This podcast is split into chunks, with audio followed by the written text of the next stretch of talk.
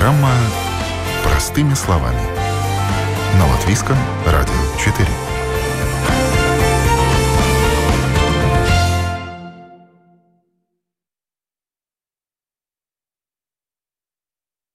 Здравствуйте, с вами Марина Талапина. Лет 20-30 назад о консультации медика в интернете мало кто задумывался. Сегодня это становится уже чем-то даже обыденным. И, конечно, не ко всем специалистам можно попасть онлайн. Тем не менее, мы решили поговорить сегодня о том, кто и как может помочь дистанционно в вопросах, связанных со здоровьем. Плюсы и минусы онлайн-консультаций. И я рада представить сегодня с нами на связи в программе простыми словами. Об онлайн-консультациях расскажут специалисты, которые оказывают помощь таким образом. Это фармацевт Менес Аптек, э, руководитель проекта фармацевтических онлайн-консультаций Вадим Бриженс. Здравствуйте. Здравствуйте, Марина. И доктор-невролог поликлиники Плявники Веселый центру Апвенибас Даце Берзиня. Добрый день всем. Спасибо большое, что согласились поговорить на эту тему. И первый вопрос в связи с ограничениями. Насколько возрос спрос именно на онлайн-консультации сегодня? Во-первых, я бы хотел сказать, что вообще фармацевтическое сообщество, несмотря на эти 20-30 лет, о которых вы говорили, мы уже давно жаждали, что у нас появится такая возможность э, дистанционно консультировать э, пациентов. Этой услуги буквально несколько недель, если мы говорим о фармацевтической консультации дистанционно. И интерес есть. С каждым днем популярность возрастает. Но чтобы вы понимали, наверное, цифры будут звучать э, некорректно, но если сравнить вот первые дни с той интенсивностью, которая сейчас, то разница где-то в тысячу процентов. Так что люди, те, которые узнают о том, что есть такая возможность, и учитывая эту ситуацию, которая в стране, они с удовольствием пользуются этой функцией, и мы ее хотим э, еще больше популяризировать в обществе. Да, как у вас? Ну, скажем так, когда 27 марта Министерство здравоохранения сказало, что закрывается планированные приемы ко всем специалистам и исследованиям, онлайн-визит был очень-очень актуален. И практически он появился 30-31 марта примерно. И думаю, что это возможно, что можно проконсультировать пациента ему не приходя в кабинет или мне не ездив к нему, это очень большая привлекательность, потому что я могу помочь пациенту, даже не встречаясь друг с другом в контакте, да, мы контактируем через интернет. И я одобряю и очень-очень позитивно это смотрю. И, скажем, может, сейчас немножко, как открывались э, приемы, чуть уменьшилось, но все равно. И сегодня у меня был консультации по онлайну, именно потому что сразу возможно попасть э, с актуальным вопросом, который вот сейчас, э, прямо сейчас надо и решить. Прием к докторам еще до сих пор ограничен. Но к докторам невозможно так быстро. Хопс, я захотела, давай я пошел в поликлинику, и меня примут. А вот э, возможность через интернет попасть к доктору очень-очень большая. Это действительно, это действительно удобно. Человек, не выходя из дома, может совершенно спокойно задать вопросы, записаться на удобное для него время. Даже когда будут сняты ограничения, на ваш взгляд, охотно ли люди вернутся в офлайн? По моему счету, по правде говоря, это возможность составить консультации в онлайн. Я считаю, что это нужно оставить. И даже когда мы с доктором Апинис Петерс разговаривали, уже после передачи мы как раз потом беседовали, и все, которые мы были, мы полностью подтверждали того, что эти онлайн-визиты нужны. Именно потому, что трудно к специалистам попасть, даже когда не было пандемии, да, попасть к специалисту надо было ждать месяц, два. А через онлайн э, дает э, возможность попасть побыстрее, намного быстрее. И бывают случаи, когда скорая, например, приезжает, пациенту идет вопрос у него, есть ли инсульт или нету, у него есть какие-то жалобы, приезжает скорая, говорит, у вас инсульта нету, а что же тогда у меня есть, и почему я плохо себя чувствую, и, и как дальше лечить, пациент остается без ответа. И вот этот онлайн-визит бы очень-очень помогли. Вадим. Так, да, я в первую очередь э, хотел бы, чтобы интерес и спрос на эту консультацию сохранился, чтобы люди все больше узнавали об этой возможности.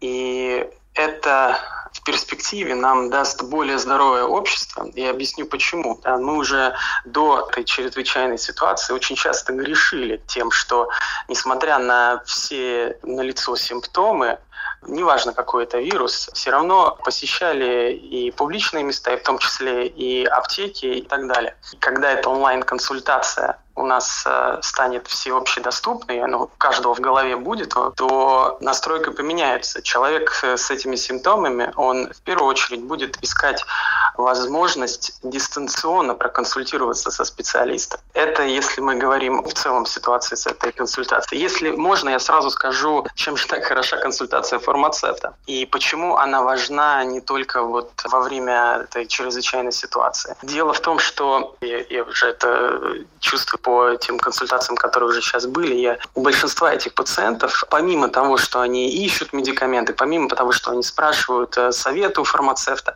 очень часто э, возникает вопрос, который связан с двумя и более медикаментозной терапией. То есть у пациента выписано несколько рецептов от семейного врача, он что-то выписал еще у специалиста, плюс он э, еще и сам какие-то медикаменты употребляет, при этом семейный специалист не в курсе об этом.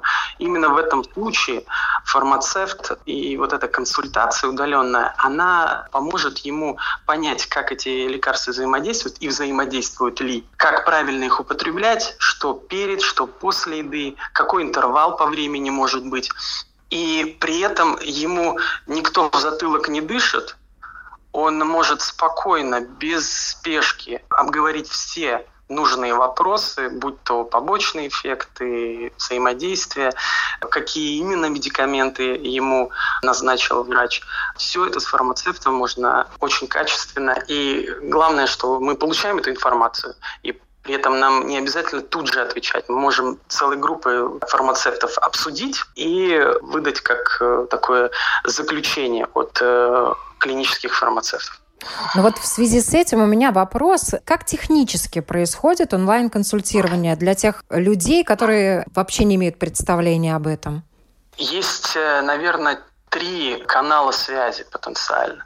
Самый важный и самый удобный для консультирование онлайн – это видеоконсультация, когда мы видим человека, и мы можем задать все необходимые вопросы, и это все происходит через платформу Doc Online. Человек э, регистрируется и записывается на конкретную дату, конкретное время, которое ему удобно, при этом подготовив все интересующие вопросы. Плюс есть возможность сразу написать э, фармацевту о тех медикаментах, которые он принимает, или потенциально потенциально он собирается еще принимать, и даже загрузить какие-то анализы, которые он хотел бы обсудить. Помимо этого, мы, безусловно, понимаем, что ну, не у всех жителей Латвии есть возможность вот так вот технически оснастить себя и подключиться онлайн. Поэтому существует и консультативный номер. И на сайте mnsapteka.lv он в правом нижнем углу под э, значком и палыдзыба там появляется сразу э, возможность как и онлайн зарегистрироваться, так и позвонить фармацевту. Это рабочее время, рабочие дни с 9 до 6 вечера. Там на месте фармацевт, который отвечает и собирает информацию необходимую. Как это происходит у докторов? Для докторов видео онлайн визит, потому что мы доктора, ну, есть э, некоторые нюансы, которые мы научились уже э, сказать по диагнозу пациента, посмотрев, как он ходит, как он двигается, что он может показать на своем теле и так далее. Поэтому для докторов видео очень-очень важен. И консультации по телефону только, они возможны, но честно говоря, они намного э, ограничены, потому что иногда бывает так, что пациент говорит, что выглядит так, а когда я его вижу уже в своем кабинете, это совсем по-другому выглядит. И поэтому, э, если только по телефону идет консультация, то она половина э, по качеству того, которое возможно по видеоконференции звонку. А по каким вопросам присутствие пациента вам все-таки необходимо лично? Или многие диагнозы можно поставить через интернет, если есть видео? Я бы сказала так, что половину точно, из диагнозов половину, можно уже предсказать и э, сказать по видеозвонку. Половина примерно. А, но есть вторая половина, где ты должен видеть. Да, и если и так смотреть, сегодня, например, была у меня консультация у пациентки, я по телевизору видела, как она ходит, я видела, как она двигается, как она разговаривает, да, но я не могу через интернет, через видео ей нащупать, насколько у нее сильный тонус, насколько у нее сильные руки, насколько сильные ноги. Да, пациентка была сложная, и я ее пригласила. Потом я уже в определенное время назначила визит у меня. До этого договорились, что то-то она будет делать, такой-такой терапии попробует уже, потому что это, ну, я не первый невролог, кому она ходила, но записала на самое ближайшее свободное время в моем приеме. Есть иногда ситуации, когда я вызываю к себе. У меня и был один раз, что не было этого видеозвонка. Я проконсультировала через телефон, да, но тоже именно потому, что пациент рассказывал по одному. В моей голове эта картина не слаживалась, так как ну, обычно по диагнозу идет. Я его пригласила к себе. Да, то есть э, ответственность э, все-таки мы, доктора, берем на себя, и, и когда у нас что-то не ясно, я думаю, что не только я, но и другие докторы вызывают к себе, чтобы посмотреть и как говорится, общупать, пощупать пациента, посмотреть его не только глазами, а тоже с руками. С какими чаще э, вопросами обращаются именно к фармацевтам? Хотелось бы, чтобы действительно было больше именно медицинских вопросов. Но составляющая профессии фармацевта – это в том числе и объяснение, почему тот или иной закон вышел, и как теперь пациентам с этим законом нужно жить дальше. Например, последние новшества, которые были в закон введены по выдаче компенсируемых медикаментов, да, таких звонков много, и вопросы, а вот э, мне выписали международное название, и что это значит, а получили я те самые медикаменты, да, и мы объясняем, как же дальше будет, и в первую очередь успокаиваем человека, что все будет в порядке, он получит свои лекарства, и э, лечение будет таким же эффективным. Потом э, упомянутые мной ситуации, случаи, когда пациент употребляет не один-два медикамента, а намного больше вот участие в этой терапии фармацевта очень важно. И я бы вообще призывал людей, если они употребляют вот несколько медикаментов и при этом у них есть э, хронические заболевания, обязательно связаться с фармацевтом и рассказать о том, как у них протекает лечение. Насколько они, есть такой термин замечательный в латышском языке, лыдзестыни, да, то есть принимают ли они ежедневно эти лекарства или по какой-то причине они вот решили там пропустить. Добросовестно. Во всех этих случаях очень важно с фармацевтом пообщаться общаться. И вопросы от э, женщин, которые собираются забеременеть или находятся в положении, кормят грудью, это тоже очень важно. Не всегда гинеколог под рукой, не всегда он сможет ответить, а фармацевт, он достаточно компетентен, чтобы объяснить, что эти лекарства лучше не принимать, что подождите или можно выбрать э, безопасное для плода лечение. Ну, действительно, много вопросов и по косметике, и по лекарствам и пище, которую употребляют люди.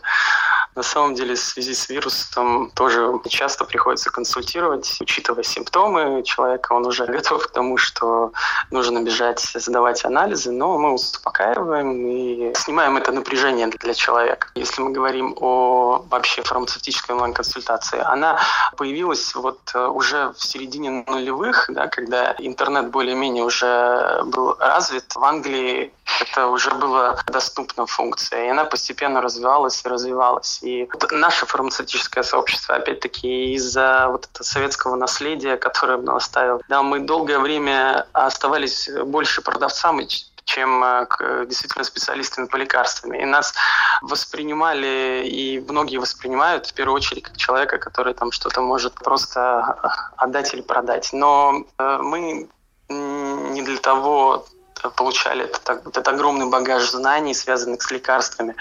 То есть это пятилетнее образование в университете, потом три года ты еще э, практикуешь, чтобы получить сертификат. И многие из нас уже, опять-таки, в этой группе у нас э, фармацевты, которые с двумя высшими образованиями, то есть они как и фармацевты, так и клинические фармацевты. Когда случилась вся эта ситуация и закрыли амбулаторный прием у э, специалистов и врачей, то фармацевт оказался тем, ну, почти единственным вот таким доступным представителем э, системы здравоохранения, к которому можно было прийти, спросить, несмотря на все возможные симптомы. И опять-таки это вот э, немного э, подогнало как бы вот это время для того, чтобы эту услугу запустить онлайн-консультации. Да, мы мы менее, получается, находимся в опасности из-за этого, да, но в любом случае любому из нас все равно приходится и в аптеке консультировать, и в аптеке присутствовать. Но было бы идеально, чтобы вот такие вот э, действительно серьезные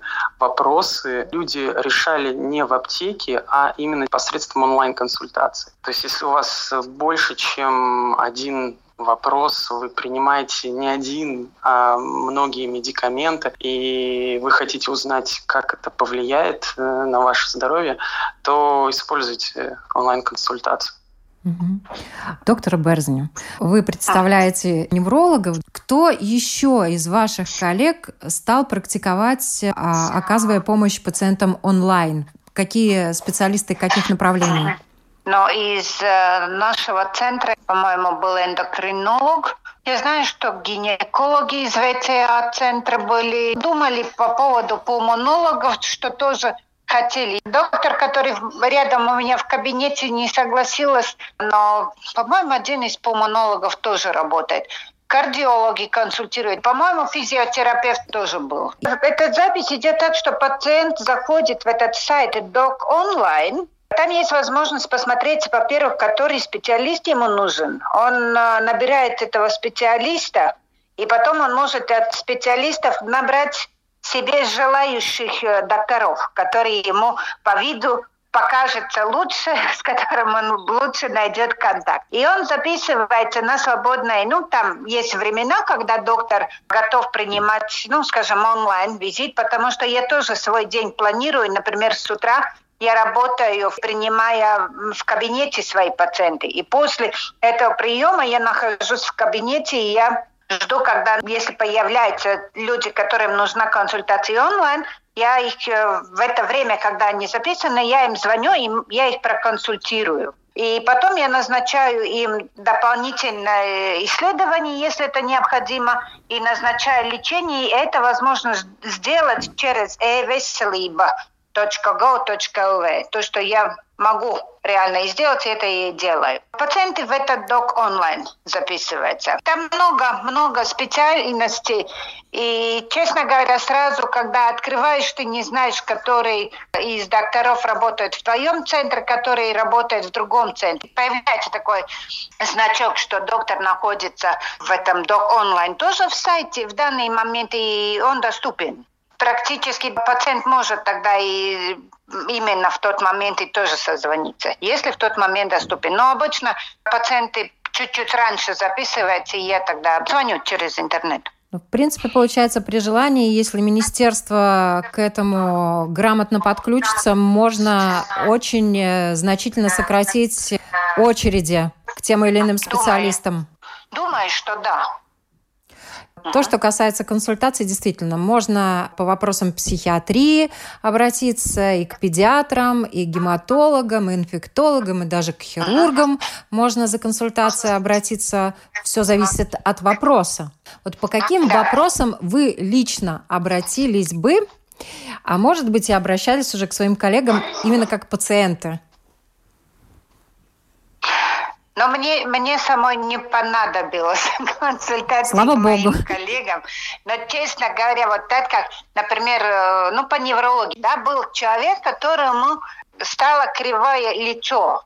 И испугаясь от того, что у нее может быть э, инсульт, она вызвала скорую помощь. Ну, скорая помощь приезжает, смотрит, там, э, сделали кардиограмму, посмотрели давление и сказали, инсульта нету, и уехали. А кривое лицо-то осталось.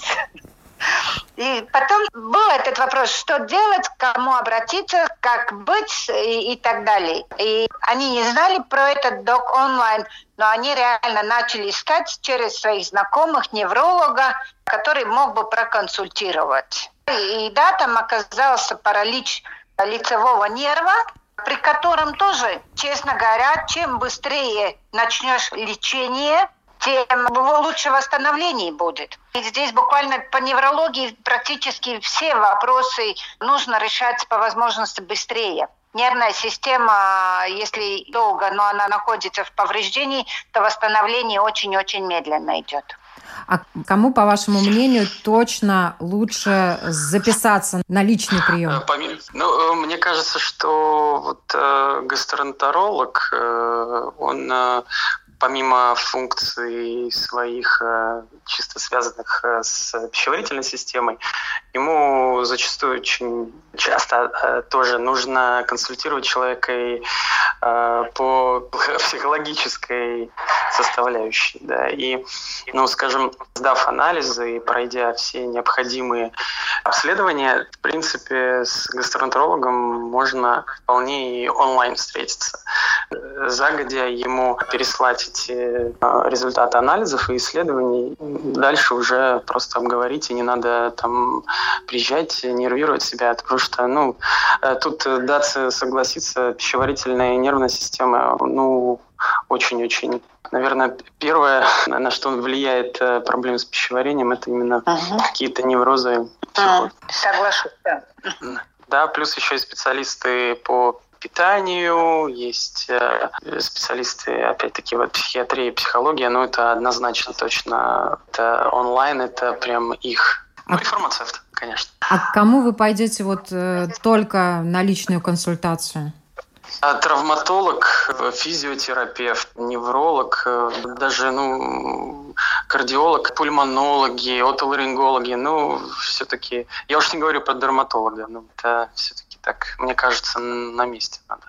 А почему доктор-пульмонолог у нас тоже отказался от видеоконсультаций? Именно потому, что ты ведь через интернет ты не можешь послушать легких. Через интернет ты можешь услышать, как пациент дышит сам, но не послушать легких.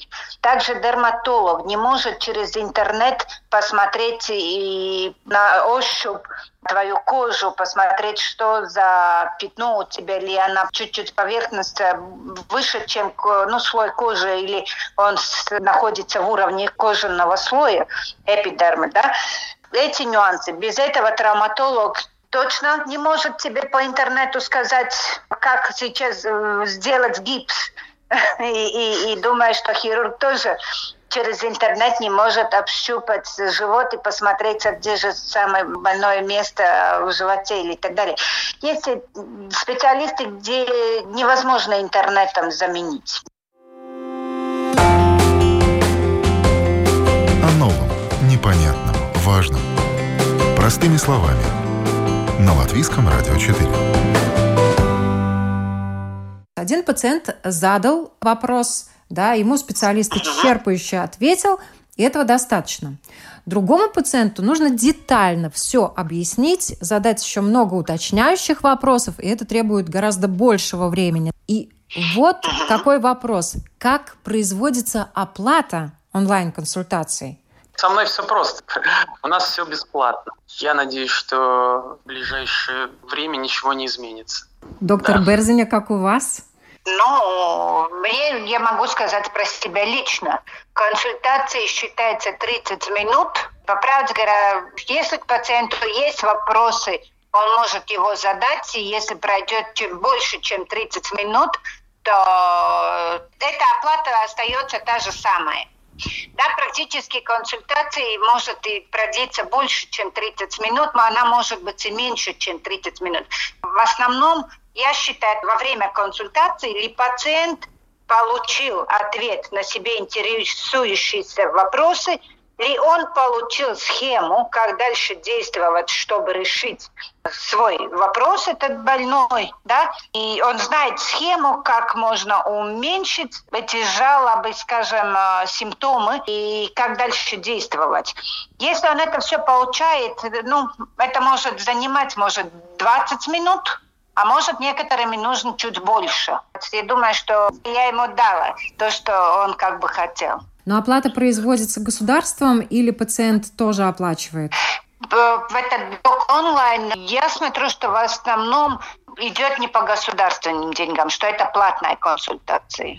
Больной вопрос нашей страны – очереди. При онлайн-консультациях э, очереди бывают? Вы наблюдаете это? В один момент в середине апреля очередь может два дня было. То есть мне было записи на вторник полная и на четверг полная. Но в среду я не работала в док онлайн, поэтому, может быть, если бы в среду было бы, тогда не было бы этой очереди. Но в данный момент, например, на четверг можно спокойно записаться.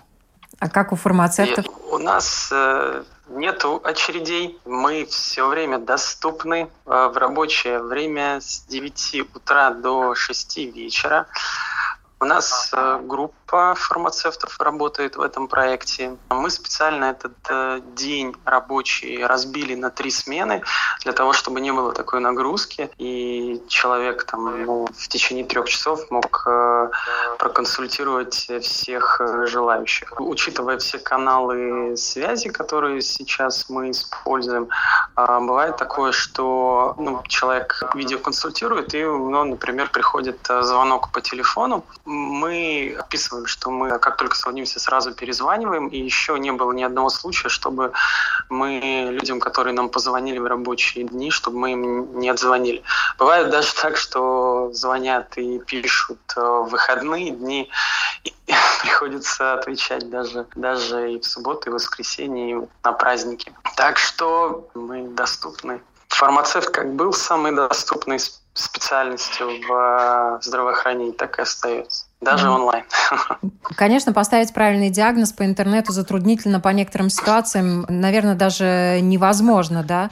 Для назначения все-таки правильного лечения необходим тщательный сбор анамнеза, объективное обследование и результатов, и анализы необходимо все равно пойти и сдать, да. Вот все это э, все-таки в виртуальной сети на сегодняшний день частично возможно, да. Вы уже упомянули об ответственности медиков, которые они несут, э, конечно же, и в интернете в том числе. Вот риски и безопасность для пациента и для врача э, в постановке диагноза Какие меры соблюдаются для того, чтобы это было все равно максимально объективно и безопасно? У каждого доктора есть э, свой какой-то опыт. Я думаю, те, которые в интернете работают, они уже с каким-то опытом жизни. И даже по разговору с пациентом есть какой-то, ну, мысли, что этому пациенту может быть. Я могу про себя сказать. Если я чувствую, что что-то не так, да, что мне что-то не нравится к, к этому пациенту или к этой ситуации, я ищу возможность с ним встретиться. И в любой ситуации, если даже и э, ну, у пациента что-то резко меняется, тоже мы в конце этого приема в письменном виде пишем письмо для семейного врача, что мы назначили, что мы ему рекомендовали, куда мы его направили, где возможно получить эти направления. И если что-то не идет так, как надо, но в любой ситуации есть тоже скорая помощь. Увы, как бы не было, но острой ситуации все-таки тогда скорая помощь и работает. Вот в этом очень-очень важно в обществе сказать, если все-таки но не бояться вызвать скорую помощь, думая, что сейчас вот повсюду ковид-вирус, пациенты э, дома сидят и не вызывают скорую помощь. Или если они поедут в больницу, там их не возьмут. Все равно отправить домой. Зачем мне тогда туда ехать и так далее. Но бывает так, что из-за этих ситуаций мы ухудшаем свое здоровье, не вызывая эту скорую помощь. И я как доктор, я все-таки ну, стараюсь понять, что может быть завтра, послезавтра и так далее. И всегда идет в заключении тоже при необходимости, пожалуйста, еще разочек, э, ну, грестись к неврологу, обратиться к неврологу. Я беру за свою работу ответственность. Ну, я так привыкла работать, и я так и работаю. Думаю, что мои коллеги все так работают. Во многих социальных сетях в связи с нынешней ситуацией появились очень разные комментарии, которые говорят об уровне в том числе и грамотности пациентов. Вот на ваш взгляд, портрет человека, который чаще будет обращаться за онлайн-консультацией?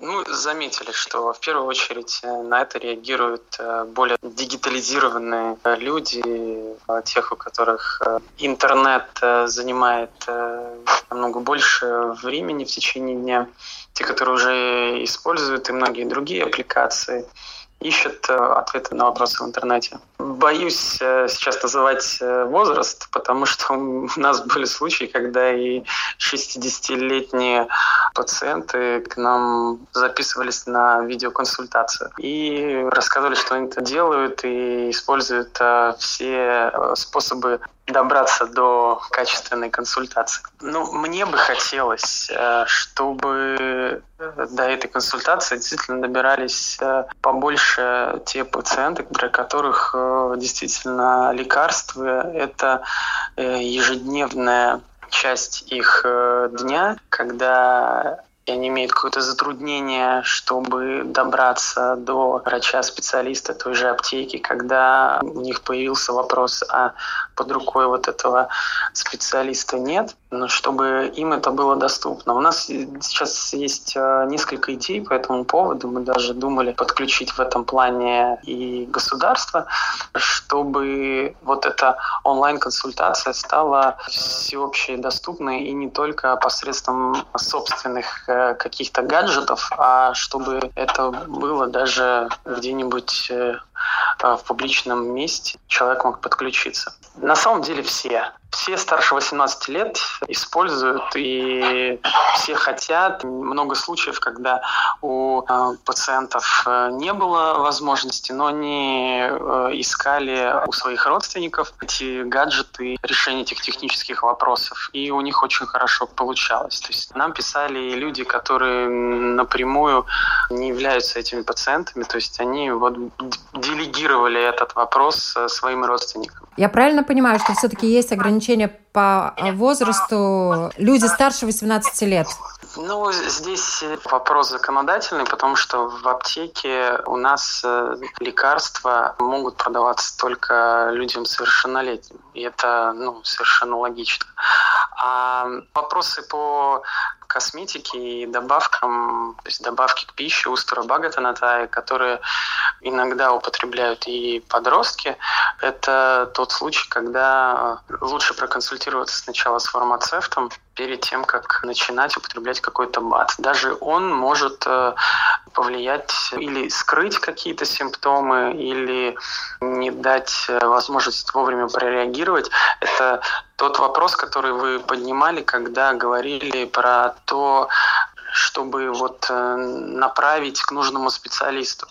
Потому что ну, фармацевт тоже проконсультировав э, даже и человека младше 18 лет, и у них бывают проблемы, может просигнализировать, что вот тут э, никакая добавка не поможет, и безрецептурный медикамент тоже. Здесь лучше сначала проконсультироваться с специалистом, который назначит вам нужный анализ. Потому что ну, самолечение – это один из глобальных недугов, глобальной проблемы нашего и не только нашего, а вот в целом планетарного масштаба общества. Я советую не бояться Звоните, не бояться интересоваться про своего здоровья, потому что ваше здоровье – это ваше здоровье, не здоровье доктора. И если пациент сам не будет готов интересоваться, что со мной происходит, почему со мной так происходит, ай, подожду, может неделю, может две, а может месяц. Мы не знаем, до чего за этот месяц эта болезнь дойдет.